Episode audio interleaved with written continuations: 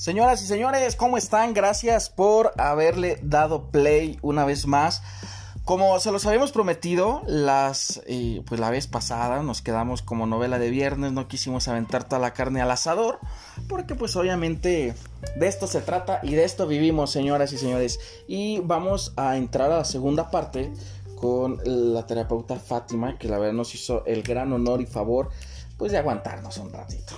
Así que, a ver, Fátima, nos quedamos la vez pasada eh, prácticamente de el bullying. Ahora se llama bullying, ya no se llama carrilla. Eh, y nos quedamos también en la parte de que hoy los maestros ya no les pueden decir nada a los niños. Eso es obviamente un defecto, creo yo, a favor de los niños, porque pues obviamente de, de eso se escudan y están de mírame y no me toques. Pero viene la otra etapa yo creo que es donde todos sufrimos y es donde todos hemos sufrido la etapa del enamoramiento, la etapa de la, del desamor. Esa también es una etapa muy difícil, ¿no? Sí. ¿Esa queda pega más? Yo creo que en la adolescencia, lo que viene a ser entre los 13, 14, 15 años, que son los primeros, los primeros amores, son los, es la primera ilusión, el primer contacto que tenemos con el vínculo del amor. Eh, viene un tanto la fantasía, la ilusión, toda esa sueños, corazoncitos por todos lados. Es la máxima entrega, las primeras entregas al amor, al, vínculo afectivo hacia allá, ya hacia otra persona, ya no nada más a mi familia. Es el descubrimiento de amar, amar a otra persona identificarme con la otra persona, pertenecer a la otra persona. Em, y ahí se viene a desarrollar, obviamente, ese despertar que me viene en la adolescencia. Por eso es tan importante a veces y tan marcado que dicen, no, pues el primer amor nunca se olvida, ¿no? Oye, Fátima, hay una pregunta. Es cierto que todos buscamos eh, a la pareja eh, dependiendo los vacíos que tú hayas tenido de, tu niñez. Es decir, si te hizo falta una protección, una protectora o más protección, buscas a alguien que te sobreproteja, buscas. ¿Es cierto eso? Ah, claro. Em, cuando vamos a buscar pareja en base a nuestras necesidades. ¿sí? Y voy a, voy, desafortunadamente, la mayoría de, de todos nosotros vamos, vamos carentes vamos carentes de aquello que no tuve eh, en, mi, infancia, en, mis primeras etapas de vida. Voy buscando eso que no tuve y voy a buscar equivocadamente, inconscientemente, claro, no es consciente, que la otra persona cubra mis necesidades. Si yo fui una, niña abandonada, eh, por circunstancias mm, que tal vez papá trabajaba o que papá estaba en otro, en, otro país, que mamá también tenía que trabajar y de alguna manera crecí un tanto solita, voy a tener un tanto el abandono latente. Entonces voy, voy a ir a buscar a mi pareja en la cual siempre esté conmigo. ¿sí? Y si llega tarde y ya dan las 8 y son las 9 y las, yo voy a entrar en angustia y lo voy a estar marque, marque, marque, o sea, como como loca, ¿no? O sea, toda angustiada porque se va a detonar mi sentimiento de abandono. ¿sí? Si ya no me llamó, si me dejó en visto, si cualquier situación que a mí despierte el abandono que traigo, la carencia que yo tengo de compañía, así sea lo más simple de que, ¿qué crees? Te invité a comer y algo se me presentó en el trabajo y me canceló, yo me voy a sentir fatal. Porque se prendió y detonó nuevamente mi herida de abandono. Porque yo estoy buscando suplir eso que no tuve, lo que no tuve compañía, lo que no tuve eh, un sentido de, pertenencia, em, ese amor como yo lo, yo lo quería sentir, esa protección. Voy a buscarla en mi pareja y obviamente mi pareja puede traer otra herida. Y supongamos que mi pareja es una persona en la cual él en su historia vivió un falta de protección del, papá, falta de proveer, entonces va a ser una persona que él va a querer cubrir o, o, sustituir esa carencia, va a ser un muy buen proveedor, se va a dedicar a su trabajo. Entonces imagínate, yo con mi herida de abandono y mi pareja él con su herida de que es trabajo, trabajo, trabajo para cuidar y para dar lo que él no tuvo, pues yo me voy a sentir abandonada por mi esposo y le voy a echar la culpa y le voy a reclamar que él se la pasa trabajando. Y es donde, ¿en qué parte se hace las relaciones tóxicas? Ahí se escucha mucho, es bien tóxica. Y, se escucha mucho, ¿no? Ah, ¿En qué momento se vuelve una relación tóxica? En el, en el momento en el que los conflictos los empezamos a hacer normales, habituales. Obviamente en cada pareja hay conflictos, en cada pareja hay situaciones, eh, problemas, circunstancias que, en, la en, las cuales estamos, em, tenemos diferencias, porque finalmente estamos aprendiendo. Nuestra pareja siempre es nuestro mejor maestro, ¿eh? Eh, de él vamos a aprender, nos va a sacar toda nuestra parte oscura y también puede sacar lo mejor de nosotros cuando esos conflictos de alguna manera llegan a, no superarse y hacerse normales, algo habitual. Y sobre todo cuando la persona está ensimismada, está en el ego, en el yo gano, yo, yo soy quien tiene que tener la razón y yo no me voy a dejar. Es una lucha, se convierte en una lucha. Ya no se convierte en pareja, sino realmente en un ring, de que yo me quiero salir con la mía, yo quiero tener la razón, tú estás equivocado. Finalmente ya son dos contrincantes. Se vuelve tóxico cuando obviamente hay, hay un amor, por algo se, se, atrajeron, por algo se gustaron y, en los momentos de paz o en los estados de paz e, ese amor como que surge otra vez, ya no, no te creas, discúlpame si te quiero, perdóname, porque el amor está ahí. Pero cuando vienen los egos y vienen las personalidades otra vez, pues se vuelven a enfrentar. Viene el estado de paz y otra vez nos queremos. Vuelven las diferencias y otra vez nos odiamos. Cuando eso, cuando yo ya no escucho a la persona, a ver, ¿qué es lo que tú quieres? ¿Cómo tú crees que se puede solucionar? Tengo que ser de alguna manera dar un paso en medio y que la, mi pareja también dé un paso en medio para llegar a acuerdos. Las dificultades y los problemas están en la pareja para que los resolvamos juntos, para superar ese conflicto. Si no salimos de ahí, si no salimos del conflicto, entonces estamos dando vuelta en círculo, en círculo. Se vuelve una relación tóxica porque no están avanzando. Están inmersos en ese círculo vicioso de enojo, eh, reconciliación, enojo, reconciliación. Y obviamente ese círculo se va haciendo cada vez más profundo, profundo, profundo. Y obviamente tú vas, vas pasando, vas cruzando límites. Y es ahí cuando hay relaciones tóxicas que sobrepasan todos los límites ya de la agresividad. Oye, ¿y ahí qué se tiene que hacer? ¿Tienen que hablar los dos, llegar al mutuo acuerdo, comprometerse a, cambiar? ¿O definitivamente es nada? Mira, yo creo que em, generalmente siempre, eh, al menos en, mi experiencia, una de las dos personas ya no está a gusto.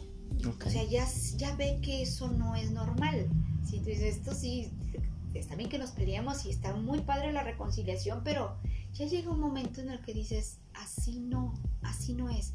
Y es esa parte interna de nosotros siempre te habla y que te dices que no, no, no está bien esto, no estás a gusto, no estás pleno. Hay algo que falta o hay algo como que aquí no me, no me cuadra. No sé qué es, pero no me cuadra. Esa parte interna generalmente sale en, en alguna, en una parte de la pareja. Y esa es esa persona la cual empieza individualmente, antes de pareja, individualmente a buscar ayuda. Y la va buscando porque están tan inmersos en la relación tóxica que lo único que quieren es decirme o, decir si estoy mal o, así son las relaciones. Porque es como lo único que conocen, como que quieren otra opinión. Si, si, así es, pues para regresarme, ¿no? pero es, es esa, esa parte interna que ya está incómoda. Y, es cuando generalmente, mm, te digo, en, mi experiencia, pocas veces se han dado, claro, las dos personas buscan la solución, pero la mayoría de las veces es una. Una es la persona la que ya es la más incómoda y es la que está buscando ya de alguna manera resolver. Y empieza a resolver y a veces, no siempre, a veces jala a la pareja y ya le dice, sabes que sí tenemos un problema, pero porque de alguna manera ya se asesoró o ya buscó ayuda. Porque imagínate en una lucha de poder, en una lucha de fuerza, si esa pareja llega y le dice, oye, ¿sabes qué? Es que estamos mal, no debemos de actuar así. Esto no, no, no deberíamos de manejarnos así como pareja. Con la autoridad del otro le va a decir, estás loca, estás loco, ¿cómo crees? O sea, yo no puedo, ya mis argumentos en una relación tóxica ya no son válidos. Yo me tengo que fortalecer de algo externo para llegar con un argumento ajeno de alguna manera, porque los míos están anulados. Ok. Hay otra parte, Fatima, que obviamente en la adolescencia, cuando los chavitos empiezan, eh, llega una parte bien importante que es la sexualidad. Sí. Eh, y piensan, literal, eh, todos en algún momento tal vez llegamos a pensar que el sexo lo es todo, el sexo puede curar todo.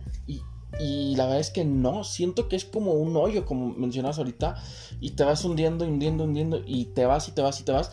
Porque pues obviamente ahorita y más hoy en día la juventud, literal, el sábado, fines de semana son de buscar con quién se deja. Sí. Eso, eh, ¿a qué se debe? También obviamente lo que hablamos en el bloque pasado es, desde la niñez, falta de amor, lo confunden con sexo. Sí, mira, viene obviamente de, vacíos, de esos vacíos eh, emocionales, de esos vacíos existenciales que fueron de alguna manera creados en esas etapas de vida eh, primarias, en, el, en, los adolescentes o en los jóvenes que empiezan ese despertar, pues em, hormonalmente, físicamente, pues están con ese sube y baja de, hormonas y química cerebral, porque están en ese despertar, en ese deseo. Si a eso le agregamos que la, que la juventud, la adolescencia sobre todo, em, busca el sentido de pertenencia, porque obviamente me viene de pertenecer a una familia, haya sido como haya sido, pero yo pertenezco a alguien. Los seres humanos tenemos el sentido de pertenencia, tenemos que pertenecer, buscamos, ¿sí? Pertenecer a algo, pertenecer a alguien. Es por eso que algunos se me van a, que son muy fiesteros y que mira que hazlo y que fuma y que toma y que baila los retos y lo voy a hacer porque quiero pertenecer, ¿sí? Si a eso le agregamos toda mi dinámica física, todo mi despertar físico y que alguien por sentirme amada, sentirme amado, me está proponiendo y, yo me siento a gusto con esa persona. Y para mí es el, valor, lo que yo en ese momento estoy valorando más, la compañía y me siento enamorada o me siento aceptada, a lo mejor ya no enamorada, pero aceptada, eh, querida, abrazada, apapachada eh, o querido, abrazado, apapachado, lo voy a hacer. Porque tengo una necesidad inmensa de, de pertenecer de que alguien, ser importante para alguien, ser valorado por alguien, simplemente que ahí obviamente no está en mi persona, sino en una parte de mi persona. Y eso, lo único que va a la larga es que mi vacío como persona se haga más grande.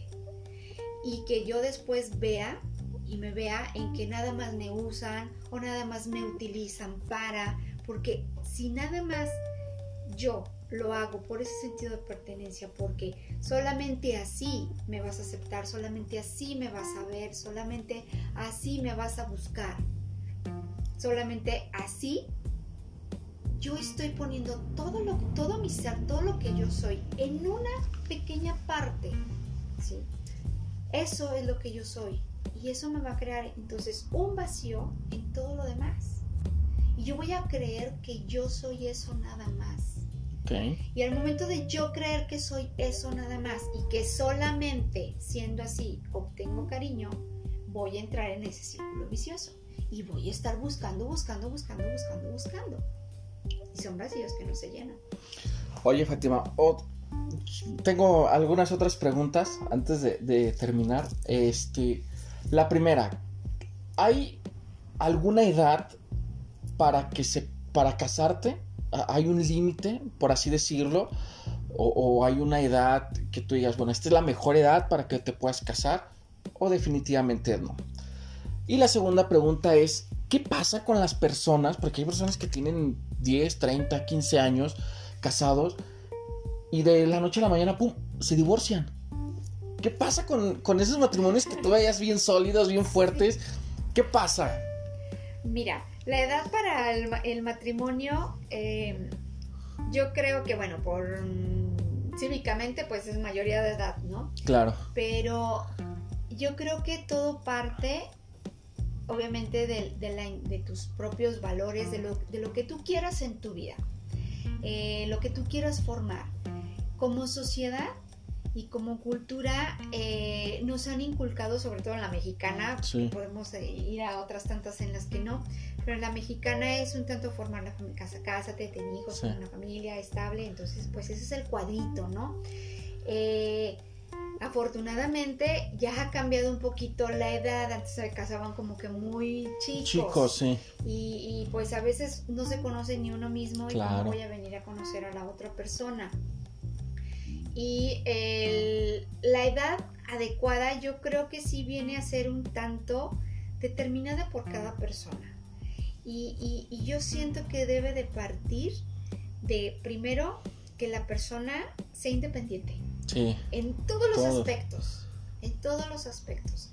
Eh, emocional, económica, de alguna manera, em, social y familiar si no tenemos esas independencias económicas, pues somos niños, hijos de casa, hijas de mamá, hijos de papá, que vamos a ir a jugar a la casita. Ajá. ¿Sí?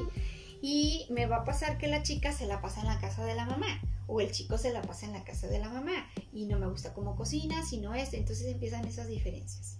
Cuando yo ya tengo esa independencia y la independencia me la va a dar el entorno y las circunstancias en las que yo me muevo. Puedo tener una independencia a los 19, 20 y hay quien ni a los 30 ni a los 40 la ha logrado. Sí, claro. Entonces, eso es un tanto determinado por la persona.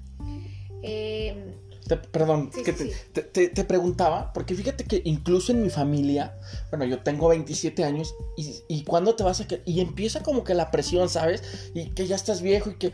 Pero yo no tengo presa en casarme, ¿estás de acuerdo? O sea, yo me siento bien, obviamente soy muy independiente, eh, tal vez algunos no sepan, pero pues obviamente tengo 12, 13 años que me independicé, vivo solo, trabajo, pero no me siento aún con la capacidad, no con la capacidad, sino con el interés de casarme. Yo me siento a gusto.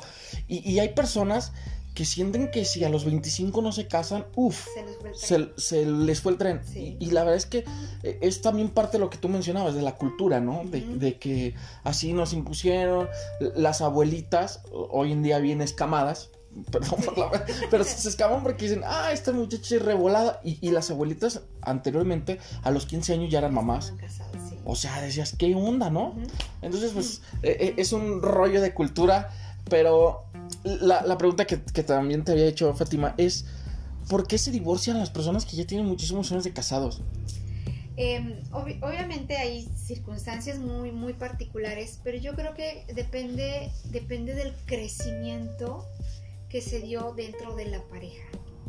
Em, cuando por esa, eh, esa costumbre, por esa, e, e, ese inconsciente colectivo social que tenemos de cubrir el cuadro social y familiar, toleramos o soportamos muchas cosas que en mi esencia me desagradan o nunca estuve cómoda.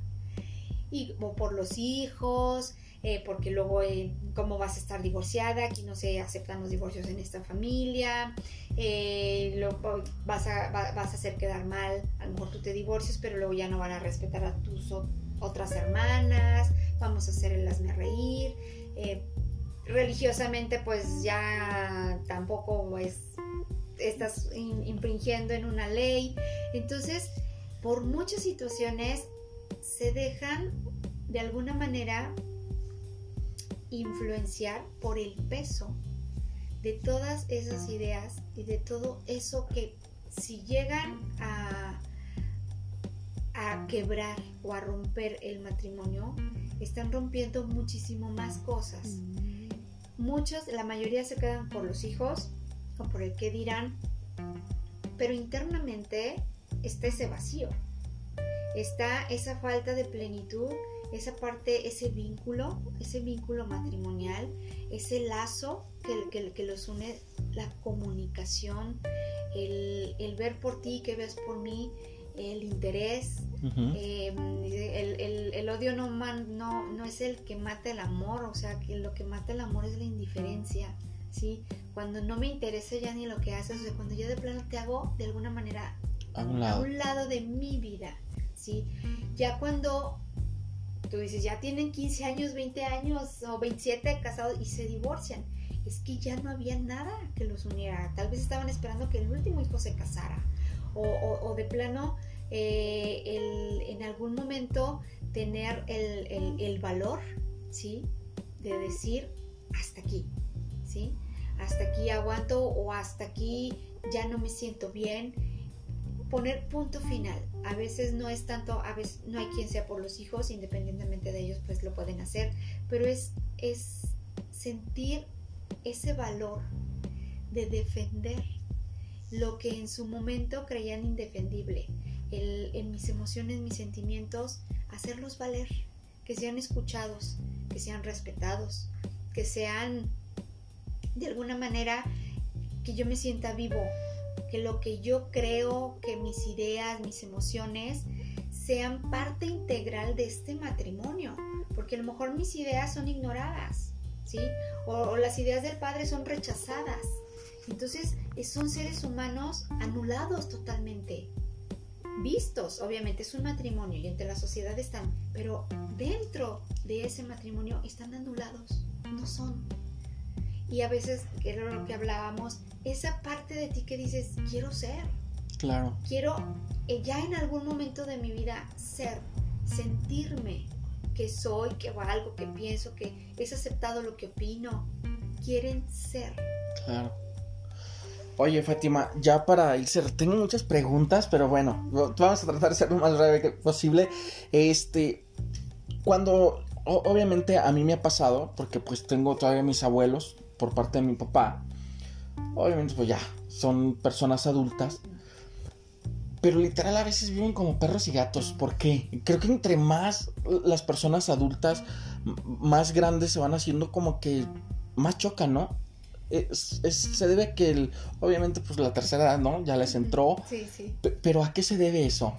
Mira, sí, también he, observado ese fenómeno.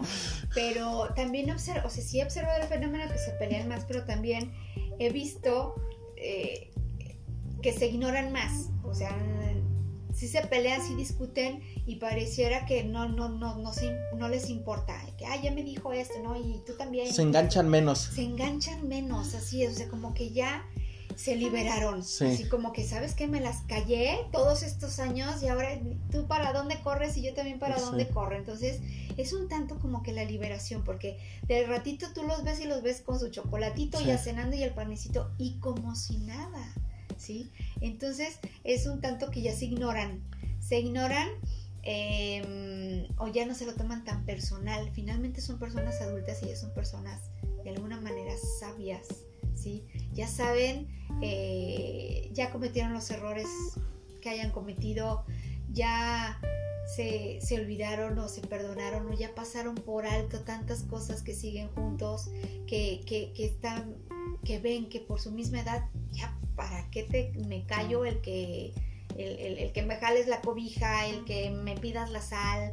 Ya, ya, te lo, ya te lo puedo reclamar. Antes no, porque estaba sometida o sometido, pero ya no, ¿sí? Y eso yo creo que los libera. Los libera y pareciera que es que la pasan de la graña, pero están juntos. Están juntos, siguen juntos, soportándose, em, conviviendo, pero siendo, no tomándoselo ya tan personal yo creo que a la vez, como tú dices, se dicen cosas y a la vez como que también, eh, pues ya como que es más sana, ¿no? La relación en cuestión de que ya te digo, me dices y ya no me importa. Así es, ¿verdad? Sí, sí, yo tengo eh, eh, consultantes que, que les pregunto, ¿cómo se llaman tus papás? Ahorita bien, y antes, no, antes muy mal.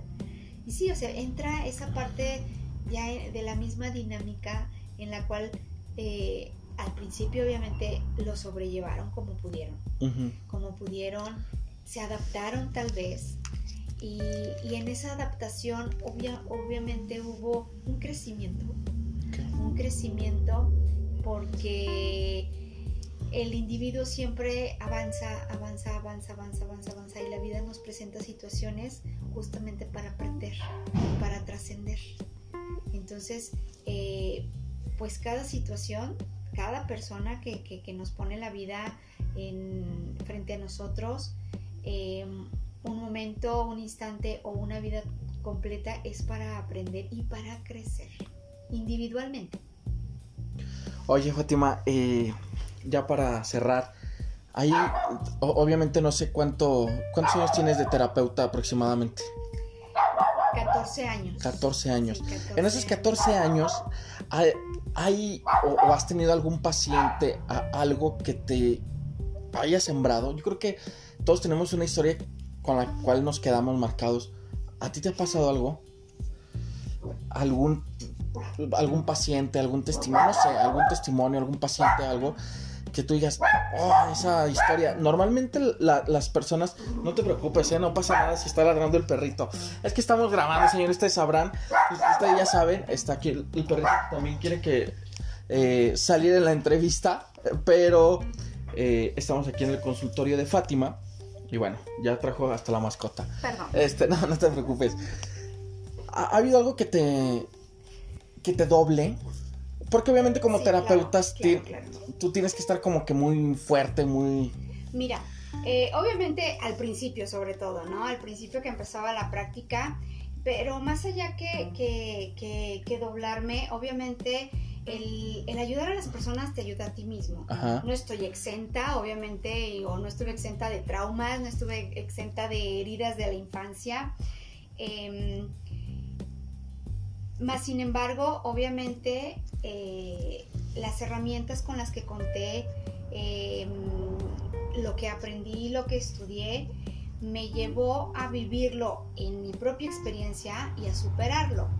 Entonces, en algunos momentos en los cuales personas o pacientes que tal vez tenían la misma o parecida historia o la misma o parecida, heridas parecidas, eh, más allá, afortunadamente más allá de como que de moverme, em, era como un reconocimiento propio y personal de que poder decirles puedes superarlo, puedes pasarlo.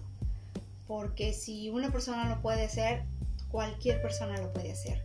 En, terapia em, se habla de alguna manera de, de la empatía y, un, gran maestro que, en algún momento estudié decía que cuando una persona llega a ti con un dolor, llega a ti con algo que, a ti, a, uno como terapeuta, te simbra, te mueve, es algo que yo tendría que trabajar. Es una herida, o sea, si una persona llega y me mueve, obviamente en ese momento no me voy a poner a llorar con la persona, ¿verdad? Porque si no, ¿de, qué le voy a ayudar? pero sí, en algún momento sí, en uno noté que, me, que me movió. Y me movió y, dije, es algo en mí que todavía entonces no está sanado. Y, y, lo empecé a trabajar, empecé a trabajar, empecé a trabajar eh, y, lo sané. Entonces, mm, te digo, no estamos exentos de, de, que las cosas obviamente no somos sobrenaturales, eh, superhumanos, pero sí manejamos las cosas de distinta manera. Obviamente hay pasados superados, hay heridas sanadas, porque de lo contrario, ¿cómo podría decirte que puedes sanar la herida así? Porque yo te puedo decir, es que en el libro dice que tú vas a sanar así. Y la experiencia y la vivencia y lo que te da la vida, entonces es parte de, de no nada más al menos de, mi parte, no nada más decirte el ABC de un libro, sino hablarte de una experiencia vivida, de que puedes pasar cierta situación, de que puedes transmutar cierta emoción y, afortunadamente cuando llega a pasar esa, esa parte de que algún consultante me mueve alguna emoción, en primera instancia obviamente le agradezco porque finalmente todos, como te comentaba hace rato, es un conocimiento personal continuo, nunca dejamos de aprender, estamos conociéndonos hasta el momento de nuestra muerte. Entonces, entre más trabajamos en nosotros mismos, más nos vamos conociendo, pero tal vez hay, partes que se nos escapan. Y la otra persona viene, que es nuestro espejo, viene a recordarnos esa partecita que tal vez no habíamos visto y que, olvidamos, pero que está ahí todavía esperando a que la volteemos a ver, a que la sanemos, a que la transmutemos. Entonces, sí, sí, sí ha habido eh, algunas situaciones, algunas vidas que, me recuerdan tal vez la, mía, em, emociones que recuerdan mis emociones pasadas, mis emociones vividas. Y, y, gracias a esas emociones vividas, obviamente puedo, puedo decirles, sí puedes y sí lo vas a lograr y sí te vas a ir del otro lado. Ok, no, pues muchísimas gracias Fátima. Oye, ¿tienes redes sociales, algo para que la gente pueda, eh, no sé, seguirte, preguntarte, consultarte? ¿Algo? Sí, mira, tenemos una página en Facebook que se llama Regresiones México. Ok. Eh, mi correo eh, personal, eh, sugelguerrero.com. Ok. Eh, mi teléfono 477-254-6571. WhatsApp. WhatsApp también. estamos aquí en la ciudad de León, Guanajuato. Hacemos consultas personales, presenciales, perdón con las medidas sanitarias, sí, sí, sí. Eh, correspondientes, eh, a través también de videollamada o tengo, tengo pacientes en el extranjero. Entonces, pues asesoramiento en, en, cualquier, en cualquier parte. Así que usted, usted, quiere seguir platicando con Fátima, bueno, pues ya sabe dónde la puede contactar vía Facebook, vía WhatsApp, vía correo electrónico. Eh, también das, eh, no sé, como consultas empresariales, ya ves que normalmente se hacen como como conferencias para los empleados, porque a veces andan muy desmotivados, también puedes hacer todo eso. Sí, también hacemos, obviamente en este momento está un poquito sí, restringido. Eh, restringido eso por el, el, cupo, ¿no? Ajá, claro. El límite de personas. Pero sí, sí también eh, damos eh, pláticas em, respecto a las condiciones socioemocionales que pueda tener un individuo respecto a su entorno laboral. Em, capacitaciones de alguna manera, em, eventos grupales que algunas empresas quieran en base a, su, a la motivación de sus empleados, de sus colaboradores. Ok, pues Fátima, muchísimas gracias por habernos... Ahora sí que literal nos abrió las puertas del consultorio. Este, gracias, de verdad estoy muy agradecido. Para los que no sepan, yo he tomado terapia con Fátima porque sí, todavía estoy medio Lorenzo. Eh, y pues muchas gracias a ustedes que se tomaron el tiempo de reproducir este podcast, de verlo tal vez en YouTube o de escucharlo.